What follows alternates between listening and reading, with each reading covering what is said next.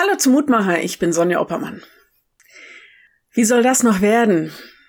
Diese Frage kenne ich gut, im persönlichen, aber auch im gemeindlichen Alltag.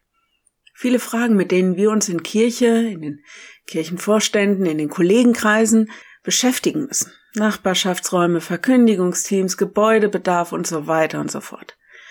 Nicht nur die Menschen in den Gemeinden fragen danach, wie das alles noch werden soll.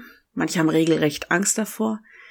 Auch wir als Pfarrpersonen fragen uns natürlich, wie sich unsere Arbeit verändern wird.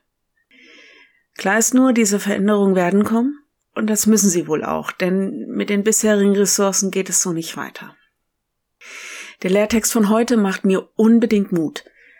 Wenn es jemanden unter euch an Weisheit mangelt, so bitte er Gott, der jedermann gern und ohne Vorwurf gibt, so wird sie ihm gegeben werden. Jakobus 1, Vers 5.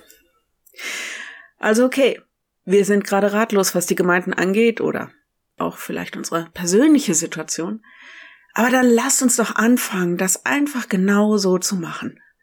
Lasst uns intensiv beten, dass Gott uns Weisheit gibt, dass Gott uns vielleicht auch gute und kreative Ideen gibt, dass Gott uns auch den Mut und die Zuversicht gibt, dass unsere Zukunft eine gute sein wird, weil es seine sein wird.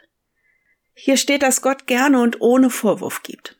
Er tritt uns also nicht gegenüber mit einem, hättest ja schon längst mal kommen können, wusstest doch, dass ich da bin, sondern er tritt uns gegenüber mit einem, gut, dass du fragst. Ich hätte ein paar Ideen für dich. Ich glaube, Gott wartet nur darauf, dass wir ihn einbeziehen in alles, was wir angehen. Ganz persönlich, auch in unserer Kirche. Wie gesagt, ganz ohne Vorwurf oder Zwang, einfach, weil er die Fülle der Weisheit in sich vereint. Ich lade dich ein, noch mit mir zu beten. Herr, gib in unser Herz und Sinn Weisheit, Rat, Verstand und Zucht, dass wir anderes nicht beginnen, denn was nur dein Wille sucht. Deine Erkenntnis werde groß und mach uns von Irrtum los. Du siehst die großen Herausforderungen, vor denen die Gemeinden stehen, die Wege, die vor uns liegen. Und wir bitten dich, dass du uns zueinander führst und dass du uns miteinander leitest. Gib uns Mut, aufeinander zuzugehen, von den eigenen Interessen Abstand zu nehmen und zu suchen und anzugehen, was uns wirklich nach vorne gehen lässt. Und hilf uns, dass wir bei allem Überlegen die Menschen nicht aus dem Blick verlieren, die du uns anvertraut hast.